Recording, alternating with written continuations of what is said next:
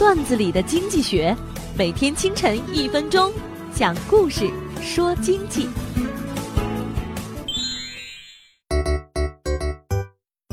剩男剩女越来越多，每年最难过的就是年关，一大堆问题让男男女女们整个春节都痛苦不堪。我的一位男同事回家前专门学习了反拷问《葵花宝典》，没想到回家还真用到了。姨妈问他过年怎么没带女朋友回家，他说：“呃，我不谈女朋友很多年了，我那个男朋友对我很好。”我们在机场经常会看到企业家购买榜样类的书籍，甚至奉为经典。别忘了，流行的东西绝大部分是包装出来的，严重忽视了企业自身的现实。绝大部分企业家都是短期内的顶礼膜拜，在心潮澎湃的时候对资源和战略进行调整，弄得公司一团混乱。